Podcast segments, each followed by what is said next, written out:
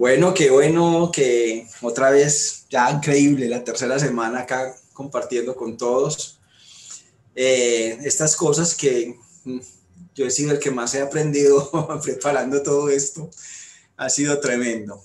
Eh, cómo el Señor ha querido que vamos poco a poco conociendo ciertas cosas eh, que nos trae libertad, porque conocer al Señor y su palabra es lo que nos trae definitivamente, nos trae libertad. Eh, bueno, yo voy a compartir entonces la pantalla con ustedes para que continuemos entonces en este seminario.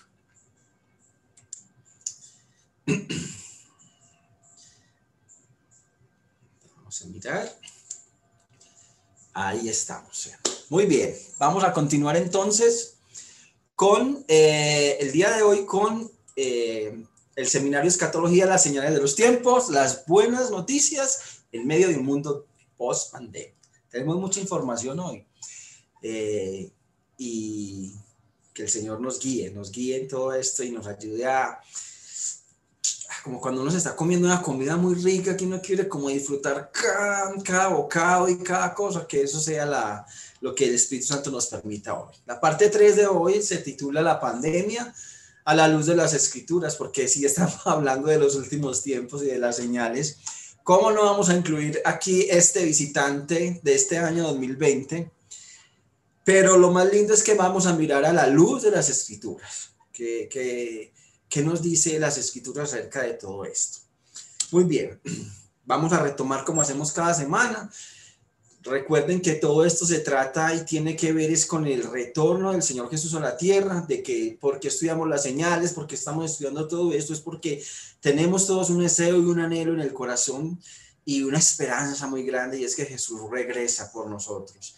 Eh, entonces eh, se trata de todo esto, señales de ver su venida. Propósito, sabemos que la semana pasada, antepasada dijimos evitar el error respecto a las señales que anteceden el retorno de Cristo. Esto lo voy a leer muy rápidamente porque simplemente estamos retomando. Eh, para aumentar nuestra fe y avivar nuestra esperanza. Y ese, ese, ese, este estudio nos permite, nos enseña a vivir adecuadamente.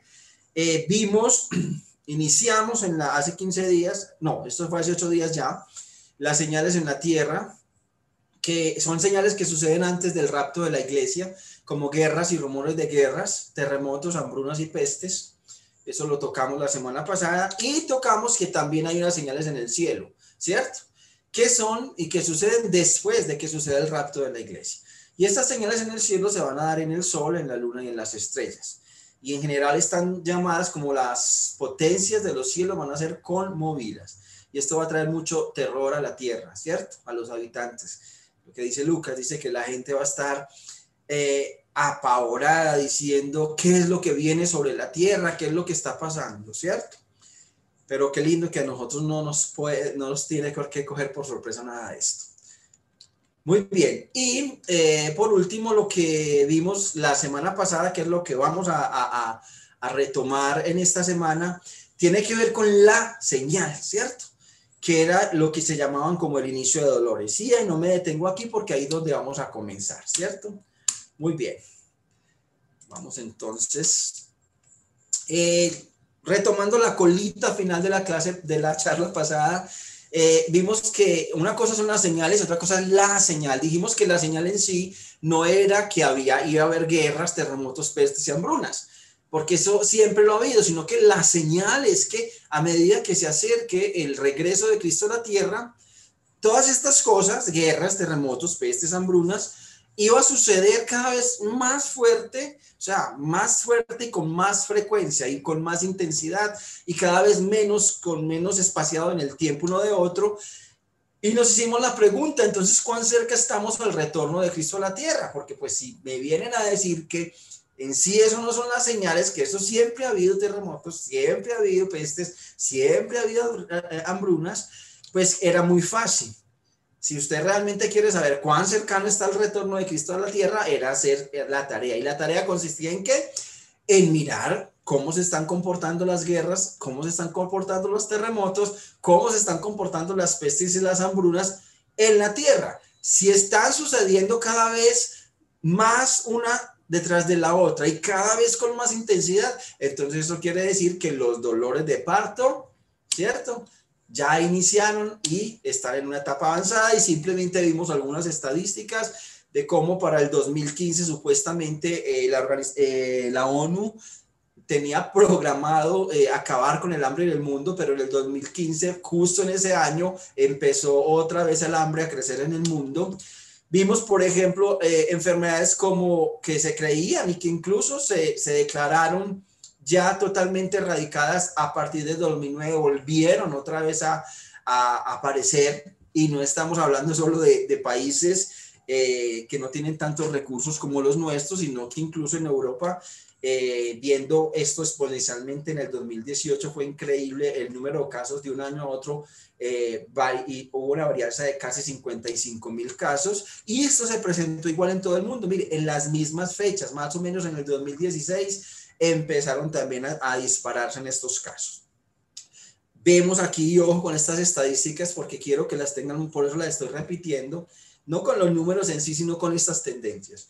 Eh, es el VIH en el mundo hasta el 2018, como ha sido una cosa que va en aumento, en, no en miles, sino en millones y millones a través de todo el mundo. Y pusimos la fotico aquí que ya conocemos de memoria, ¿cierto? La famosa eh, foto de un coronavirus, ¿cierto? Muy bien, y dijimos que precisamente no íbamos a hablar mucho de eso porque hoy vamos a hablar precisamente de ello. Hicimos unas tablitas de las estadísticas de los terremotos y nos dimos cuenta cómo los terremotos, de hecho, eh, no solamente han aumentado en número, como tenemos acá, en número, eh, ¿cierto? Más de 16 mil terremotos entre el 2010 y 2019, y como esta línea azul, que es del, de los 90 al 99, esta es del 99 al 2010 y esta es del 2010 al 2019, pues obviamente hemos visto que estos se han incrementado. Y en cuanto a lo duro que son, lo fuerte que son esos terremotos, uy, eso también lo vimos, ¿cierto? Vimos como casi que entre el 2000 y el 2020 la, la magnitud de terremotos fuertes, destructivos, eh, ha sido casi igual a la que ha habido entre 1900, la que ha habido entre 1900 y, o sea, la que hubo en un siglo entero en 10 años la, la, pudimos ver. Entonces eso nos responde la pregunta de que qué tan cerca estamos de que Cristo regrese a la tierra. Muy bien, ahora sí entonces con el tema. Entonces, ¿qué podemos pensar? Lo anterior nos da una idea de que la señal ya está en marcha. Y de hecho los dolores de parto se están eh, incrementando. Quiere decir que el bebé está que nace. Y es, digamos, que ese bebé que nace es que ese regreso de Cristo a la tierra, que también lo estudiamos la semana pasada. Muy bien, los dolores de parto se identifican. Ahora viene la pregunta del caso. La pregunta que mí han hecho muchas, muchísimas personas. No solamente durante este seminario, sino desde que comenzó todo esto. Bueno, ¿y esto qué? ¿Y entonces todo esto va a mejorar? Y yo les tengo la respuesta. ¿Todo va a mejorar? Claro que sí. y claro que no. ¿Cómo así? ¿Qué es esto? Que claro que sí, que claro que no. Vamos a mirar entonces, ¿qué significa? Proverbios 4, 18 al 20 nos dice, mas la senda de los justos es como la luz de la aurora que va en aumento hasta que el día es perfecto. Y el 19 dice, el camino de los impíos es como la oscuridad, no saben en qué tropiezan. Hijo mío, está atento a mis palabras, inclina tu oído a mis razones. Recuerdan que desde la primera charla que hicimos hace tres semanas, eh, la introducción precisamente fue de que todo lo que digamos nos vamos a basar en la palabra de Dios, porque la palabra de Dios dice es la palabra profética más firme en la que debemos estar atentos como una antorcha que nos alumbra en la oscuridad, hasta que nazca Cristo en nuestras vidas. ¿Sí? Entonces, hasta que venga Cristo, eh, la invitación es fijarnos en qué dicen las escrituras justo acerca de su retorno a la tierra. Muy bien, entonces vemos acá porque sí, no. Claro que las cosas van a mejorar, obvio que sí, pero ¿para quién? La senda de los justos es como la luz de la aurora, que va en aumento hasta que el día es perfecto. Entonces, si usted está en este grupo de los justos, las cosas van a mejorar, ¿cierto? Porque lo dice la escritura, que para el justo las cosas van aumentando y van en aumento hasta que el día es perfecto. O sea, nos hace una alegoría otra vez acerca de la noche y el día, es decir, la noche oscura y el día es perfecto hasta que todo brille y todo es más claro. Pero claro que no para quienes, para aquel cuyo camino o está catalogado en la Biblia como el impío. ¿Sí? Dice, el camino de ellos es todo lo contrario, es como la oscuridad continua. Tropiezan y no saben ni en qué se están tropezando. Y ahorita vamos a ver algo más sobre eso. Entonces, por eso es que esa, esa, esa respuesta, ¿cierto? Yo siempre he creído que nada es azul ni blanco, ni rojo, ni todo, todo. Eh, eh, la Biblia nos enseña con la misma palabra, con los mismos evangelios, son cuatro evangelios, ¿cierto? Y, y, y como vimos en, en, la, sí, la charla pasada, si vemos uno solo, nos perdemos como un panorama del otro. Por eso tuvimos que hacer esa comparación de las señales entre Mateo y Lucas, porque Mateo mencionaba unas cosas súper interesantes, que Lucas también, pero por aquí Lucas metía una palabrita que era la clave para poder entender el orden de las cosas y así de esta manera, ¿cierto? Por eso es que claro que sí, claro que no. Pero miren esto. Si usted está en el grupo de los claro que sí, esta debe de ser su característica. Y si no lo está, yo lo invito a que esta sea su característica hijo mío, ponga atención a la palabra de Dios. Incline su oído. Mire, inclinar el oído es como, a ver, ¿qué es lo que están diciendo? Un momentico, espere a ver, yo anoto a ver qué es lo que usted me está diciendo, porque esto está como muy... Eso es lo que nos invita a Dios. Eso es lo que nuestro Creador, Jesucristo, nos invita a que estemos atentos a sus palabras que están en las Escrituras, en la Biblia. Inclina tu oído a las razones de Él. No inclines tu oído a las razones mías no inclines tu oído a tus propias razones. No inclines tu oído a las razones de otros. Que el especialista, que el yo no sé qué, que el posgraduado, que el maestro, que el yo no sé cuántas. Mire, puede tener los títulos que sea. Pero la sabiduría más alta del hombre no es nada comparada con la sabiduría que Dios nos da a nosotros, a los, a los hijos de Él. Entonces, es tu decisión, al fin y al cabo. Dios nunca te va a obligar pero es tu decisión. Hijo mío, está atento a mis palabras e inclina tus oídos a mis razones. Ahí está la respuesta si esto va a mejorar. Eh, viene la pregunta. Bueno, entonces la pandemia es una señal o no? Listo. ¿Cierto? Yo ya tengo mi responsabilidad. Yo soy, de mí depende que esto sea bueno para mí o no. Es de mí que va a depender. Pero bueno, yo quiero seguir saliendo. Entonces, la pandemia en sí es una señal que nos habla de los últimos tiempos. ¿Es parte de las señales o no? Vamos a responder a esa pregunta. ¿Y qué implica que lo sea o no lo sea? También vamos a, implícitamente vamos a responder esa pregunta. Y la tercera, creo que lo más importante, de verdad, lo más importante, cómo reacciona el creyente frente a que sea o no sea una señal frente a esto. Esa es la pregunta que todos los días yo me tengo que levantar y hacerme.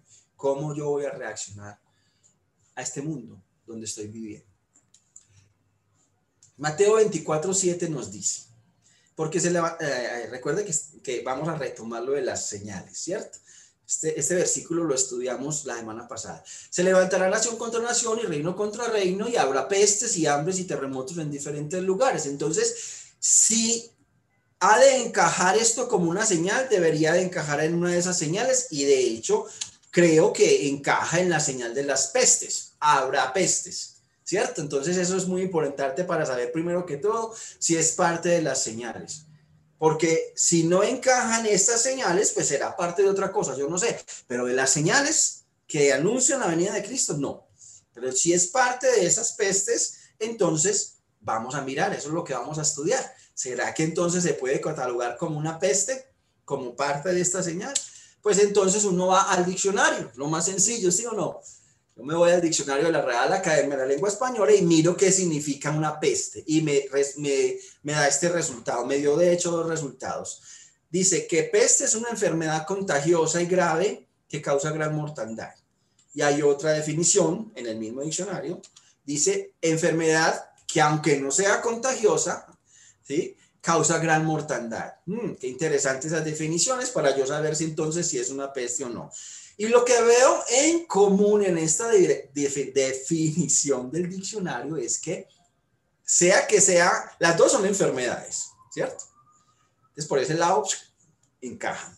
Pero puede ser contagiosa o no. Pero lo que sí define a una peste es que causa gran mortandad. Esa es la clave de que usted determine si esto es una peste o no es una peste. Si causa esa gran mortandad es porque se puede catalogar como dentro de una peste. Entonces, eso le da a uno la luz para decir, bueno, ¿por dónde sigo investigando entonces? Y miramos. La gran pregunta, ¿es una peste? ¿Es una señal? ¿Este COVID-19? Entonces vamos a hacer el test. hay dos, dos condiciones que tiene que cumplir. Que sea enfermedad y que tenga gran mortandad. Entonces, vamos a ver si pasa el test, si pasa el examen, ¿cierto? Igual, la definición de esto lo saqué de la, de Wikipedia, es una enfermedad infecciosa causa, que, que puse que es la COVID, ¿cierto? No es el COVID, sino la COVID, porque es la enfermedad causada por el COVID. Y dice que es una enfermedad infecciosa causada por el virus SARS-CoV-2, no es un virus nuevo, ese virus ya existía hace tiempo, ¿cierto? Produce síntomas similares a los de la gripa o el catarro. Listo. De acuerdo a esta definición, cumple el primer punto. Si es enfermedad. Entonces, por ahí ya lleva el 50%. El COVID o la COVID es una enfermedad. Entonces es por ahora medio plaga, ¿cierto? Porque no sabemos lo de la gran mortandad. Vamos a mirar, yo, por causa del tiempo, yo tomé datos muy puntuales. Aquí hay mucha tela que cortar, ¿sí? Demasiado. Pero todo lo que vamos a estar viendo tiene implicaciones hoy, tiene muchísimas, pero yo quise ser demasiado conciso. Eh, para animarles a que se, se, se, se, animen ustedes a investigar más sobre esto, como, como para darle a uno, porque una veces como que no sabe por dónde empezar. Lo primero, pedir la guía del Espíritu Santo y Él te va a ir diciendo por dónde, ¿cierto? Entonces, estos, estos, estos eh, números que vamos a sacar acá son números que yo no me los inventé. Yo, por ejemplo, esto es de la Organización Mundial de la Salud, la misma, ojo con esto que les voy a decir, la misma que al inicio de la pandemia le dijo al mundo entero que nos teníamos que encerrar, las economías se tienen que parar, tenemos que andar todos con el tapabocas, aunque cada vez más y más médicos virólogos, ¿cierto? Salían a decir, pero es que, es que eso, eso es todo lo contrario a lo que se debe hacer en una pandemia, es el enfermo, es el que se tiene que tapar, no los aliviados. ¿Cuándo se ha visto eso? Es que esto estamos haciendo todo al revés, pero esas voces eran inmediatamente censuradas y calladas en todo el mundo. Así de sencillo. No, de eso no se habla. Se habla de lo que la Organización Mundial de la Salud diga. Listo. La misma que hace ocho días, sí, en estas semanitas, ya empezó a cambiar el discurso. Ya está diciendo que las, no, que las economías no se deben cerrar, que entonces no.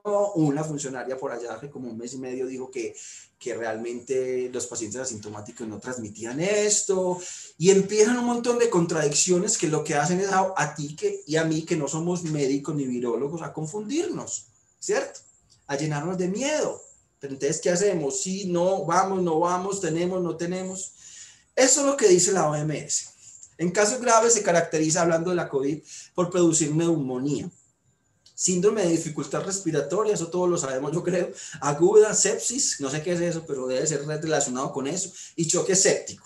¿Qué conduce? Este es el, el, dato que yo quiero, que estoy buscando, ¿cierto? Conduce a cerca de 3.75% de los infectados a la muerte yo tengo que irme a, ay, sí, produce gran mortandad. O un momentico, las cosas no son así. Vamos a mirar de qué se trata esto. 3.75% de los infectados con la COVID se mueren. Y hago una advertencia, ¿cierto? Con mucho respeto a todo el que ha padecido la enfermedad. En mi familia alguien la ha padecido y en ustedes tendrán familia que la ha padecido. Con mucho respeto, ¿cierto? Pero esto yo simplemente estoy sacando datos para ponerlos juntos y que tomemos una conclusión cada uno. 3.75%, según la OMS. Les voy a mostrar una estadística de otra enfermedad. A nivel nacional, están hablando de Estados Unidos, ¿sí? El porcentaje de muertes atribuidos a la neumonía, lo mismo que produce el, el, COVID, y a la influencia, perdón, influenza, o sea, la gripa, la gripa que llamamos nosotros aquí, o la gripe, ¿cierto? Superó el 10% durante cuatro semanas consecutivas y alcanzó un pico máximo de, de 10.8% durante la semana que finalizó el 20 de enero del 2018. ¿Qué les dice a ustedes esto, estos datos? Diego, ¿por qué cogiste Estados Unidos? Bueno, porque allá tienen todas las estadísticas. Nosotros de quizás las tengamos, pero no tan de esta manera tan, tan precisa, digamos así. Y ya les voy a decir por qué cogí esto. 10.8 de los Estados Unidos. Entonces, yo no puedo comparar la muerte, ojo, la muerte por gripa es del 10.8. De cada 100 personas que les da gripa, se mueren casi 11. Y de cada persona que les da el COVID, se mueren casi 4, digámoslo de esa manera. Empiecen ustedes a hacerse preguntas y a cuestionarse de esto. Y entonces, si esto es cada año, este fue el de 2018 y esto ha venido pasando por muchos años, entonces, ¿por qué no se ha cerrado la economía? Y entonces, ¿por qué no se ha declarado la pandemia mundial? Y entonces, ¿por qué? Porque uno se empieza a hacer preguntas, ¿qué pasa? Y a uno esto le empieza a oler feo, ¿cierto? A uno esto le empieza a oler como que, un mm, mm, momentico, aquí me están tapando algo, me están diciendo algo o están queriendo llegar a algo, que es lo que vamos a mirar. Yo saqué unas estadísticas, entonces esto en cuanto a gran mortandad, mm, hay un interrogante allí, porque sí, puede ser una gran mortandad, claro, hombre, ¿cómo no? Es que si, si se contagiaron de, de, de, de, la influencia, de la influenza, 200 mil personas y se mueren el 10%, estamos hablando que murieron 20 mil personas, eso es mucha gente, ¿cierto? Miren estas estadísticas del 12 de octubre, estas las saqué de antier, Hoy estamos aquí a 16, 17. La saqué antier tras antier. Estas estadísticas de los, del COVID en Estados Unidos. Miren, miren estas estadísticas. Casos confirmados en total durante la pandemia, 7 millones 898. Entonces uno ahí mismo se queda con este número y uno dice, ¡Ah! Dios mío, ¿qué es esto? No, esto se acabó, esto se la...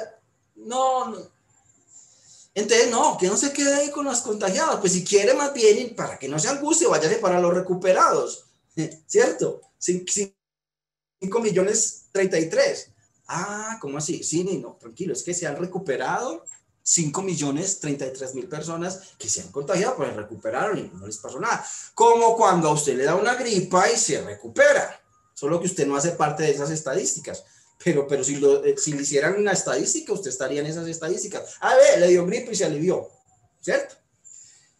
Lo que nos ocupa acá es para determinar si esto es una pandemia o no, es el número de muertes, porque recuerde que esa era la característica, que causa gran número de muertes. Entonces, este fue el dato, 218 mil muertos por COVID. Y aquí hay muchas, muchas otras cosas que decir, pero digámoslo, creamos en estas estadísticas. Entonces, uno hace, yo cogí, hice la, matemática y me dio que entonces la tasa de muerte del COVID es de 2.76, por ahí cercana a lo que dice eh, la, Organización Mundial de la Salud. Pero entonces yo dije, bueno, y, eso en Estados Unidos, donde dijimos, vimos que eh, eh, los que se morían por influenza eran casi el 11%. Y los que se han muerto por COVID son el 2.76. Muy bien, me fui para el mundo entero, casos mundiales. ¡Wow! 37 millones. Que uno dice que es gentío, casi la población entera de Colombia, menos 10 millones. Pero se han recuperado 26 millones de esas personas y han muerto 1.078.000 personas, que es mucha gente. Pero ese montón de gente representan una muerte, una tasa de mortalidad del 2.85%, muy parecida a la de Estados Unidos, y muy parecida a la mundial, a la global que dice eh, la Organización Mundial de la Salud que es, ¿cierto? Entonces, yo de curioso, yo dije, bueno, ¿y cómo vamos en Colombia entonces? Porque si esto es así, la tendencia espero que sea igual. Obviamente, como en todo, hay picos para arriba y para abajo, ¿cierto? Yo me fui a Colombia ese mismo día y miré las estadísticas de los casos en Colombia. donde llevamos 900, eh, hacia el 12 de octubre a las 8 y 32 de la noche, 919 mil personas contagiadas, pero recuperadas 798 mil personas y fallecidos 27 mil 985. Aquí les quiero decir algo. Por eso yo aquí hice como una, como paré, como, ¿será que lo digo? No, pero lo voy a decir. Ojo, mucha atención. Una cosa es que mueran por COVID o otra cosa es que era, era el discurso inicial de la Organización Mundial de la Salud que creó tanto pánico.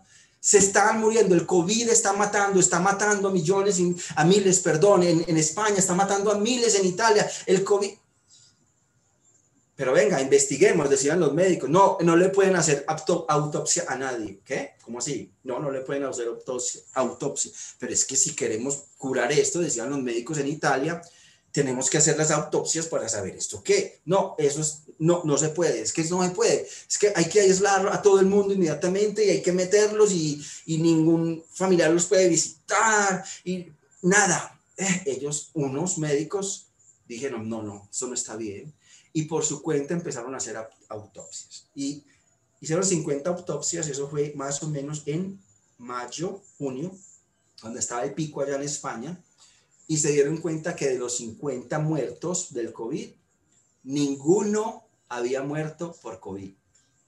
Ojo con esto, ninguno había muerto por COVID. Y todos decían muerto por COVID, muerto por COVID, muerto por COVID.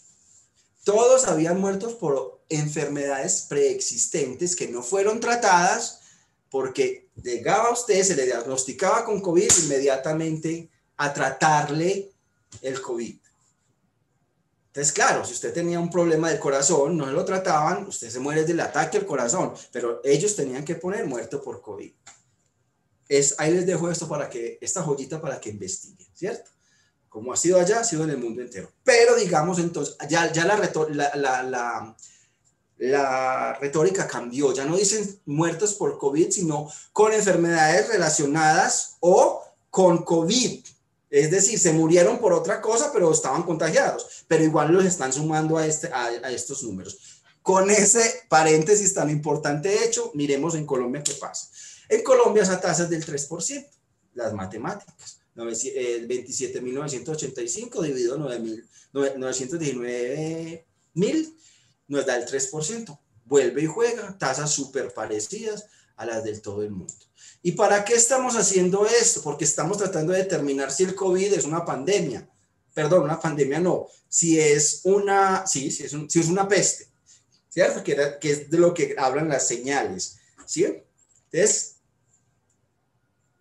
la respuesta es, ¿es una señal? ¿Cumple con qué es enfermedad? Sí. ¿Cumple con gran mortandad? Sigo dejando el interrogante allí. ¿Por qué? Porque entonces, si, si es por el número de muertes que ha tenido, entonces también tendríamos que meter ahí enfermedades o, o, pandemias, porque como el VIH que se declaró como una pandemia, como el sarampión y como muchas otras, como la tuberculosis que está en pico en el mundo entero, causando muchísimo, como la malaria, que causa más muertes que lo que ha causado esto. Entonces, todas estas serían también señales, porque entonces caerían dentro de gran mortandad, basados en los números, ¿cierto? Basados en el porcentaje de las muertes que causa eh, la COVID. Conclusión, sáquela usted. ¿Cierto? Porque esto me queda a mí muy, muy como que, ah, no, entonces el VIH también es una señal, ah, entonces el sarampión también, ah, entonces la, eh, la viruela que está otra vez para arriba también, eh, entonces eh, la que les dije ahorita, el, la tuberculosis también, o la quitan y no lo es, o mete todas estas, estas en el mismo paquete. Si la quita y no, y no lo es, bueno, entonces uno dice, bueno, entonces, ¿qué está pasando en este mundo con todo lo que está sucediendo? O si pone todas estas, entonces uno piensa, y entonces, ¿por qué de hace 15 años que viene eh, la pandemia del VIH, por qué no están declarando estados como los de ahora? porque con el ébola no, no, no, cerraron el mundo entero también? porque con el sarampión no cerraron el mundo entero? Son preguntas que entonces uno se empieza a hacer, ¿cierto? Y uno dice, aquí la cosa no huele bueno. Y se pregunta uno, Entonces, ¿qué sucede realmente? ¿El virus es real? ¿Es real esta pandemia? Y yo aquí vuelvo y les digo, sí, ojo, yo no estoy diciendo que el virus no es real. Y yo no pretendo ser un experto médico, ni virólogo, ni nada. Yo no, presento, yo no pretendo ser Bill Gates, que de un momento a otro, sin terminar, él, él lo que tiene es plata, porque ni siquiera terminó una carrera en la universidad y de un momento a otro ya está diciendo cuál es la única solución para el mundo entero de esto. El mundo no vuelve, lo dijo Antier, el mundo no lo vuelve a la normalidad si no sale ni siquiera una vacuna, sino la segunda generación de la vacuna. O sea, ya se está asegurando el negocio de, de dos, de dos, por lo menos de, de, cinco años en, en, en, en, vacunas en el mundo entero. Esa es la única solución para el mundo. Y como yo no sé dónde salió virólogo experto, máster en virología, lo triste es que todo el mundo le cree a él, ¿cierto? Y este de Andalio, cuando la primera vez hace como cuatro meses y cinco, siguió diciendo, la única solución, ojo con esto, la única solución es una vacuna y la vacuna eh, eh, va a tener un chip, o sea, nano, nanos que se le van a insertar a las personas, obviamente con el objetivo de cuidar su salud, de cuidarnos unos a otros. ¿Qué chip, nanochips en vacunas? Venga, que a mí esto ya me huele a otra cosa, ¿cierto? Y este de dónde salió, diciendo que, que, es la única solución para el mundo, que la humanidad entera se tiene, y cómo a todo el mundo le está creyendo a este tipo, por Dios. ¿Quién es él a nivel de, de, medicina? No es nadie, por Dios. Pero eso es lo que está pasando, así está este mundo. Así nos están manipulando. Y vamos a ver por qué. ¿El virus es real? Sí, es real. Lo que yo me tengo que preguntar es si la pandemia es real. Pero la pandemia es tan real como las otras enfermedades que ya vimos. Si yo decido decir si la pandemia es una cosa real, yo, yo tengo que entonces decir que las otras también son pandemias. Y entonces, ¿por qué no hago lo mismo? Y los gobiernos lo han hecho mismo con, las, con esas otras enfermedades. Ahí queda la pregunta. Con todo el respeto a los que han sufrido la enfermedad, claro, es que es real. Yo no puedo decir, bueno, y es dura. Y la gente que le da, le da dura, pero a mí me puede haber dado y yo ni darme cuenta, como me puede dar una gripa y al otro día se me pasa, como todo, como me puede dar una gripa y morirme yo de esa gripa. Es que así es la cosa. ¿Sí? Pero yo quiero que, que abramos los ojos frente a esto. Entonces, ¿de qué se trata todo esto? Vamos a las escrituras, no vamos a lo que dice Diego y a lo que piensa Diego, que es, no tiene relevancia en esto. Génesis 3, 14 al 15, y aquí vamos a entrar a un tema que les confieso, yo estuve mucho en oración sobre esto, lo que viene aquí, ¿cierto? Todo lo que vamos a hablar hoy y en esta última charla que viene. Porque son cosas que, sí, yo, por los estudios que yo hago de todo esto, de 20 años estudiando esto y siguiendo todo esto, yo sé todo esto, yo lo sabía y, y uno lee y una cosa, pero el corazón mío siempre yo decía, qué rico que que, el pueblo de Dios en general pueda saber estas cosas, porque es que yo eso lo tengo mucho, muy claro, Dios no me permite a mí saber estas cosas para mí, no, es para entregarlas, pero ¿cuándo Dios? ¿Cuándo Dios? Y yo oré mucho pensando y preguntando, Señor, ¿es ahora? ¿Es en este? ¿Es en estas charlas? ¿Es aquí con Unicentro, con Senfor Unicentro que yo voy a hablar esto? Y bueno, el Señor me confirmó que era aquí. Y vamos a empezar, ¿cierto?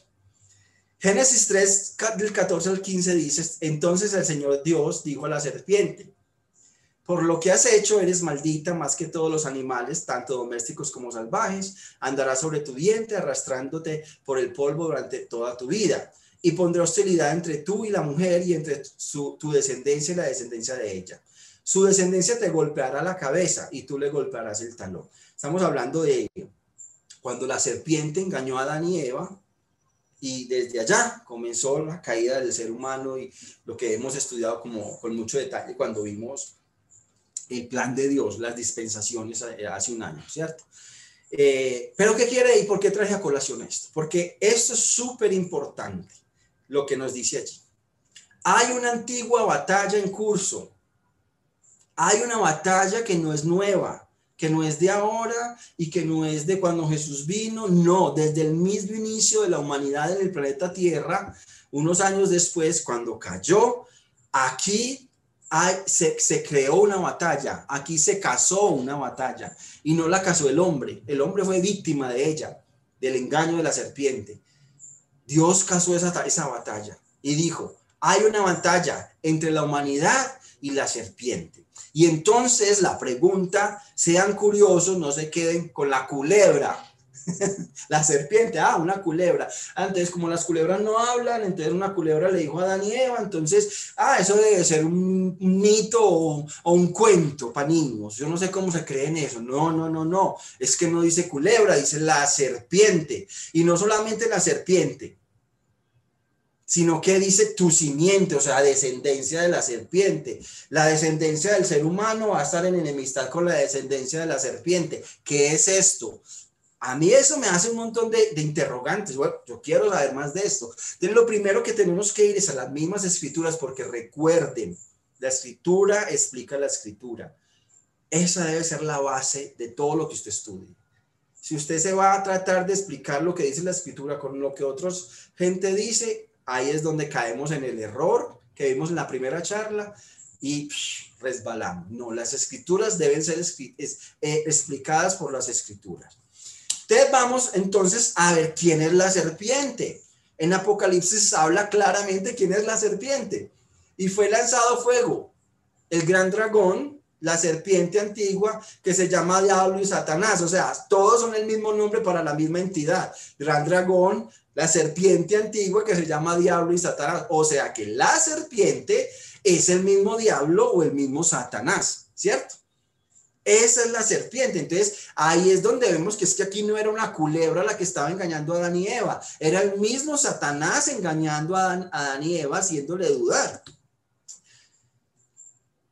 Y lo interesante es que aquí Adán y Eva, eh, a la serpiente, cuando Dios le dijo, la maldijo por lo que hizo, pondré hostilidad, o sea, tu simiente y la simiente de la mujer, o sea, la raza humana y tu simiente van a tener hostilidad siempre, o sea, siempre va a haber una guerra entre la humanidad y estas entidades. ¿Y quiénes son esa descendencia de la serpiente? Pues Apocalipsis también nos dice, durante la gran tribulación va a suceder algo y es que el lugar de habitación de Satanás y sus ángeles y su descendencia son las esferas celestes, no es la tierra. Pero durante la gran tribulación, uno de esos juicios es que ellos son lanzados a la tierra. Y por eso dice, hay de los, habitantes de la tierra, porque Satanás fue lanzado y sabe que le queda poco tiempo y bajó con gran ira, ¿cierto? Entonces, eso es parte de los juicios que vienen, ¿cierto? Sus ángeles que fueron arrojados con él es esa descendencia de Satanás, digámoslo de esa manera. Esa, esa es, lo, es la, el correspondiente. Apocalipsis 12.9 nos explica quiénes son Satan, quién es la serpiente y quién es la descendencia de la serpiente. Continuemos, que esto apenas empieza. Efesios 6.12 dice, porque no tenemos lucha contra sangre, todo, muchos saben este versículo, ¿cierto? No tenemos lucha contra sangre y carne, sino contra principados, contra potestades, contra los gobernadores de las tinieblas de este siglo, contra vuestras espirituales de maldad en las regiones celestes. Y uno lee eso y sí, amén, y sigue. ¿Y sigue qué? Luchando contra carne y sangre. Cuando te dice la Biblia, tu lucha no es contra carne y sangre, tu lucha no es contra qué vas a comer hoy, qué vas a beber hoy, dónde vas a trabajar, cómo vas a criar tus hijos, de dónde vas a sacar plata para pagar el arriendo. Esa no es tu lucha porque Dios promete que se va a encargar de todo ese, de todo eso, pero dije, tu lucha son contra estas entidades y vuelve y leemos esto porque no tenemos lucha contra sangre y carne y vuelve y amén y amén y vuelve y empiezan mis luchas es contra que hoy y mañana cómo voy a vivir y mañana cómo ¿qué pasa? Tenemos que sacudirnos porque es que la palabra de Dios es está ahí para nosotros, para saber qué hacemos con ello. Lo primero que tenemos que entender es que esa lucha es contra seres espirituales, no son seres de carne y sangre como nosotros, no son seres humanos. Nuestra lucha no es contra seres humanos, es contra seres espirituales que habitan en las regiones celestes y fuera de esos están muy bien organizados, porque dice que están en una estructura piramidal de orden y de, de organización. ¿Sí? La, crema innata, los, los más que gobiernan son los principados, se llaman así, principados espirituales. Luego vienen las potestades, estoy tomando esto de la misma escritura. Luego viene esto, que se llaman gobernadores de las tinieblas, ¿sí? Y luego, digamos que la jerarquía más baja son las huestes espirituales de maldad, que dice que andan en las regiones celestes, ¿sí? O sea, todas estas categorización de que es el enemigo del ser humano, su lugar de habitación son las regiones celestes, pero influencian las regiones terrestres. ¿Sí ve? Están por fuera del planeta, pero están influenciando al planeta. Eso es lo que nos dice aquí Efesios 6:12. Nuestra lucha no es contra carne ni sangre, no es contra nada que proceda de aquí, de este mismo planeta. Porque Dios nos prometió que si Él viste a las, a las, a las flores con belleza, ¿cómo no nos va a vestir a nosotros? Si Él alimenta a los pájaros que no hilan ni trabajan, ¿cómo no nos va a alimentar a nosotros, sus hijos? Pero seguimos nosotros es preocupados por eso. Claro. Y estas entidades felices, porque mientras más usted esté distraído con lo que hay aquí, menos usted es consciente de esto. Entonces más te pueden controlar y más te pueden manipular y más daño te pueden hacer. Vamos a mirar. ¿Y cómo hacen ellos eso? ¿Cómo hacen estas entidades entonces para causar el caos que están causando y que han causado en la humanidad? Vamos a ver. Efesios 6, 16 nos dice, sobre todo tomen el escudo de la fe, con quien puedan apagar los dardos de fuego del maligno. Mm, él utiliza dardos. Yo lo puse aquí como truenos. dardos de fuego. Los dardos se lanzan. Los usted no hace daño con un dardo, cogiendo el dardo y irse a chuzar a una persona con un dardo. Así no funciona. Los dardos se hacen para ser lanzados desde lejos, ¿cierto? Y segunda de Corintios 2.11 dice, para que Satanás no gane ventaja alguna sobre nosotros, pues no ignoramos sus maquinaciones. Pablo dice, usted como creyente no puede ignorar cómo trabaja el enemigo. No ignoramos sus maquinaciones, usted tiene que estar pilas. Ojo, la primera charla, ojo que nadie te engañe. Y cuando hablamos de nadie, uno mismo no se imagina nadie yo creo que todos se imaginaron nadie es que otras personas. No, además de eso es, ojo, que no te engañen contra quienes es realmente nuestra batalla, la batalla del mundo entero. No ignoramos sus maquinaciones, o sea, cambio el mundo por la mente de un ser humano, porque ese es el campo de batalla del enemigo, la mente. Del ser humano, así es como el enemigo puede obrar, porque ellos son seres espirituales y no tienen cuerpos, y por más que nos detesten y nos quieran matar, no tienen, no tienen manos para apretar un gatillo o no tienen boca para ordenar que invadan este país y acaben con un país inocente, no tienen boca para eso, pero ellos sí tienen el poder de influenciar la mente, dice las escrituras. Bueno, ¿y esto qué tiene que, yo por qué les estoy hablando de esto? ¿Esto qué tiene que ver con la pandemia? Se trata del control de la población mundial. Y vamos a ver cómo. Yo no sé si ustedes reconocen esto. ¿Ustedes reconocen esto? Ya casi terminamos esta parte. Ustedes lo reconocen. Yo no sé si lo reconocen o no. O lo han visto o no. Pero si la, la, imagen que sigue, esa sí la van a reconocer. Ustedes la reconocen esta imagen. Ah, claro, es así, ¿cierto? El billete de dólar. Pero resulta que esa imagen anterior es la imagen que está aquí en el billete de dólar. Y esto fue muy lindo, esto es muy lindo, muy bonito lo que les voy a contar acá, porque esto, esto nos cuenta una historia. Esto nos cuenta el plan del maligno, de ese enemigo contra quien es nuestra luz. Y yo eh, eh, les digo que yo conozco esto hace tiempos, pero esto que les voy a decir y contar, yo aprendí, lo aprendí antier, antier preparando esta parte, o atrás antier, yo, yo dije, wow, claro, tremendo esta partecita, no todo esto, pero esta partecita. Vamos a mirar de qué se trata y qué historia cuenta esto. Vamos a mirar, esto se llama el sello, el sello del, de, de, de, de hecho el, dólar tiene dos sellos, tiene este, que también es una cosa tremenda, pero no vamos a estudiarlo hoy, y este, vamos a, a, a mirar la historia de esto. Entonces vamos a mirar qué es toda esta simbología. Ese novus ordus secularum eh, es, nuevo, significa nuevo orden de los siglos o de las eras, eso es lo que significa esa inscripción, ¿cierto? Latín. Esa pirámide es el gobierno terrenal iluminado por el gobierno celestial, ¿cierto? Mire, eso es lo que yo no había nunca tentado. Si ven los rayos de luz, ¿cierto? Esa, esto está iluminando a esto y como toda pirámide, lo que mandan está acá y nosotros estamos aquí abajo, ¿cierto? eso es lo que vamos a estudiar la próxima eh, semana. Esto se llama el ojo de Horus o el ojo que todo lo ve, ¿cierto? O el ojo de la providencia divina, ¿cierto? Pero créanme, no están hablando de Dios, de Jesucristo. Eso es un símbolo satánico. Así se llama el ojo de Horus o el ojo que todo lo ve. ¿Sí ve ya van entendiendo la historia de este sello. Anubis Queptis eh, quiere decir también en latín anuncio de un nacimiento.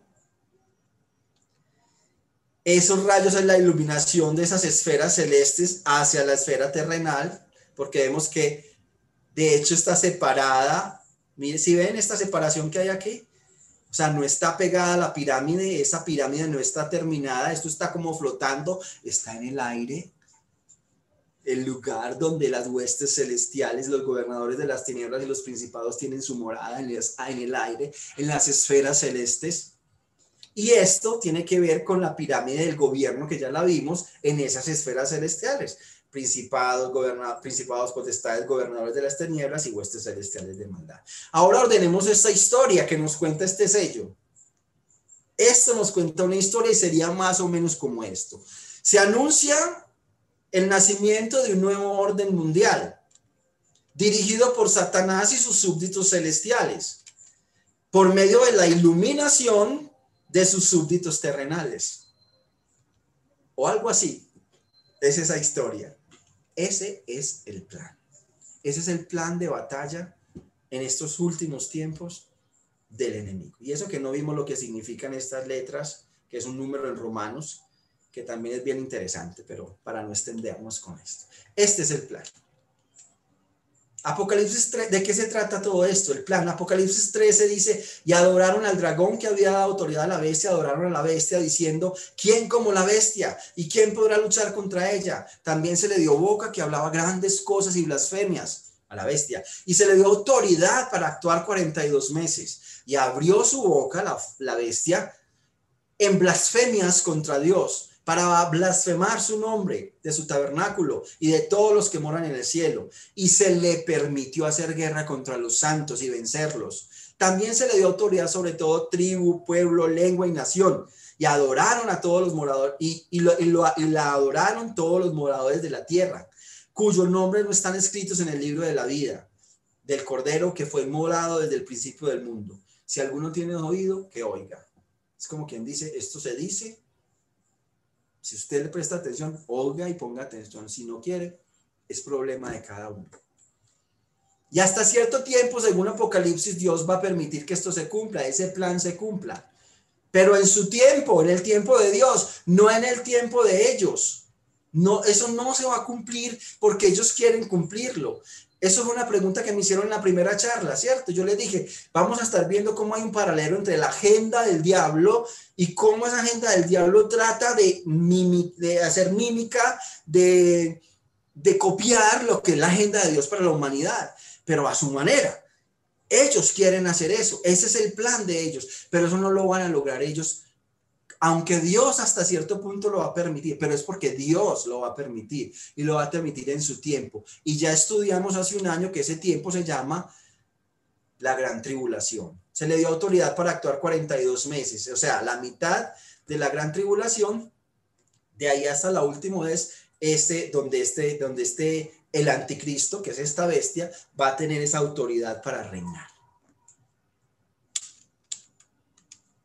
Pero ellos quieren hacerlo a su propio tiempo, así de sencillo, pero no van a poder, porque sabemos que Dios en el Salmo 146 y en muchos pasajes, solamente escogí este, el Señor protege a los extranjeros que viven entre nosotros, cuida de los huérfanos y las viudas, pero frustra los planes de los perversos. Esa es una característica de Dios, Padre.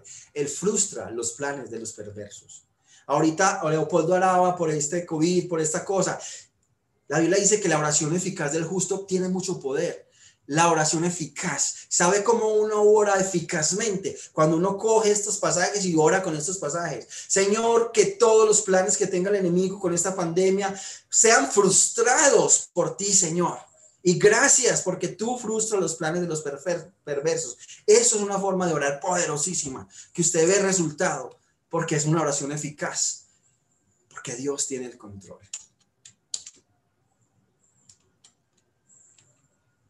¿Cómo vamos hasta ahora?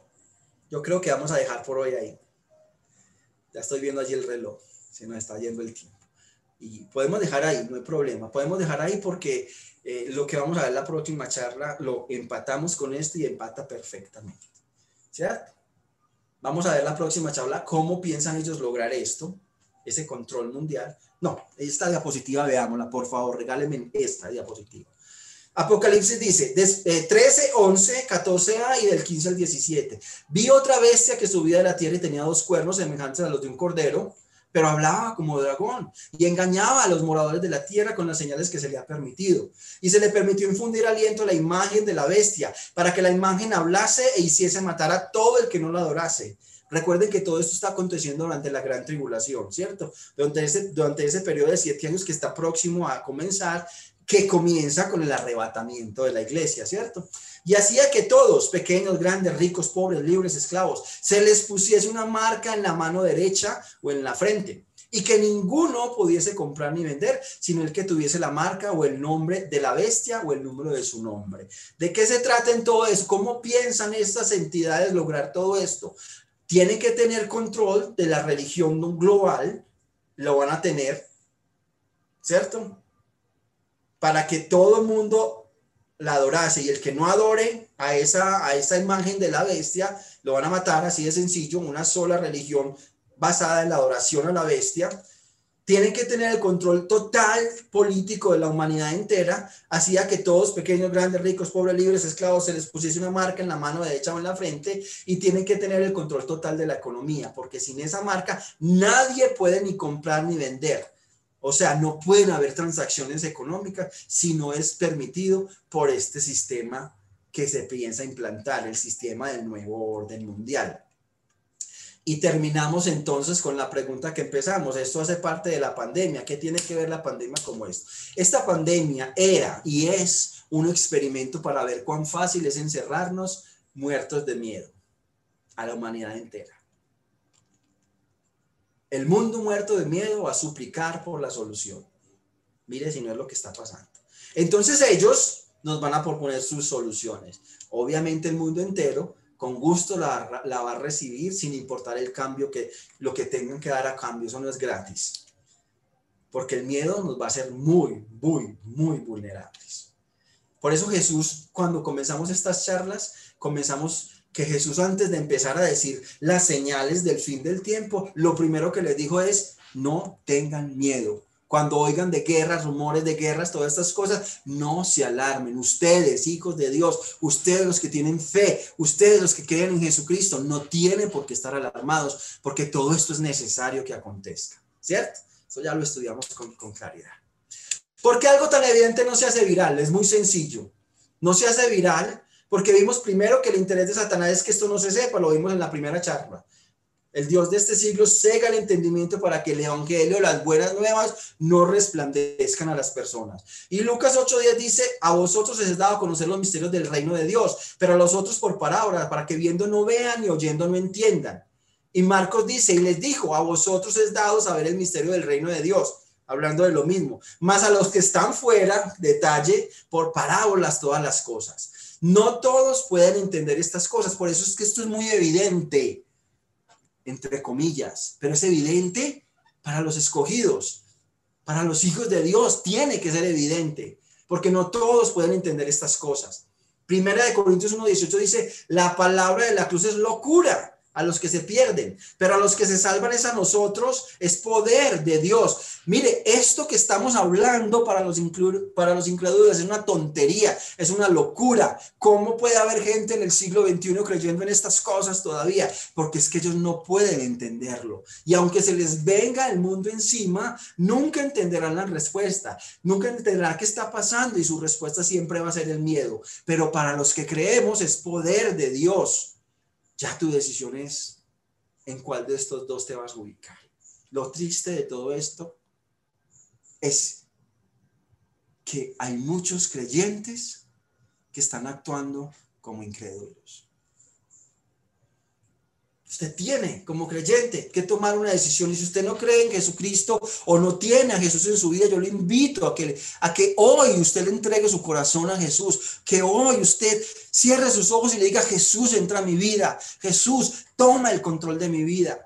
Necesito, quiero conocer más de ti, porque usted tiene que tomar una decisión y nosotros los que ya creemos tenemos que pararnos firmes en una de las dos decisiones, porque Jesús es muy claro dice, el que conmigo no está contra mí, contra mí es, el que conmigo no recoge está regando, está dejando ir y no es tiempo para eso, ya no más, ya no hay tiempo. Tenemos que pararnos, que esto sea poder de Dios para los que creen, porque tenemos un una función muy importante y es la que vamos a estar estudiando la próxima semana como conclusión. Vamos a ver algo pegado con esto, cómo actúan y cómo se, maneja eso ya desde esas entidades aquí arriba, cómo manejan esas entidades, cómo controlan y nos están controlando y cómo nosotros como creyentes tenemos que pararnos donde tenemos que pararnos. Bueno, muchas gracias y esto por hoy. Muchas gracias, Diego. Qué interesante este, este tiempo tan maravilloso. Definitivamente vale la pena que, podamos nosotros eh, conocer estos temas y, mirar cómo eh, Dios nos está eh, preparando para todo lo que tiene. definitivamente queremos agradecer por motivarnos a investigar, a estudiar. Gracias por darnos estas estadísticas. Puede que, que hayan otras, pero de eso se trata, que investiguemos, que nos preparemos. Pero lo que sí no cambia es la palabra de Dios que permanece para siempre. Definitivamente esa es la seguridad, esa es la certeza que tenemos y vale la pena que sigamos escudriñando las escrituras. Eh, quiero pedirles que hagamos una oración antes de terminar. Eh, Pidámosle a Dios que nos siga abriendo el entendimiento. Allí donde usted está, incline su rostro. Usted está conectado por YouTube, por Zoom.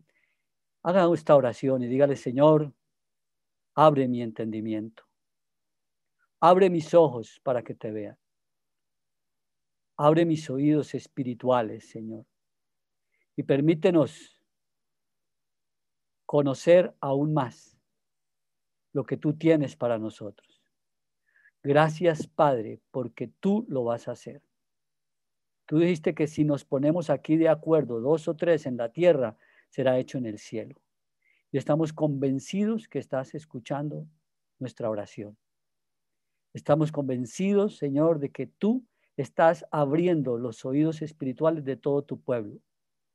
Señor, y hoy nos estás invitando para que prediquemos tu palabra a tiempo y fuera de tiempo. Esto es la mayor invitación que tú nos haces, Señor, para que todos aquellos que aún no te han conocido, te conozcan.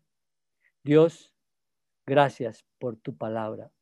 Gracias, Dios del cielo. Cada uno podemos tomar nuestras propias conclusiones y cada uno podremos saber qué es lo mejor, qué es lo que tú tienes, Señor. Pero lo que sí es cierto es que Señor, cada vez está más cerca tu venida y queremos estar siempre preparados para toda buena obra, como dice tu palabra, enteramente preparados para toda buena obra.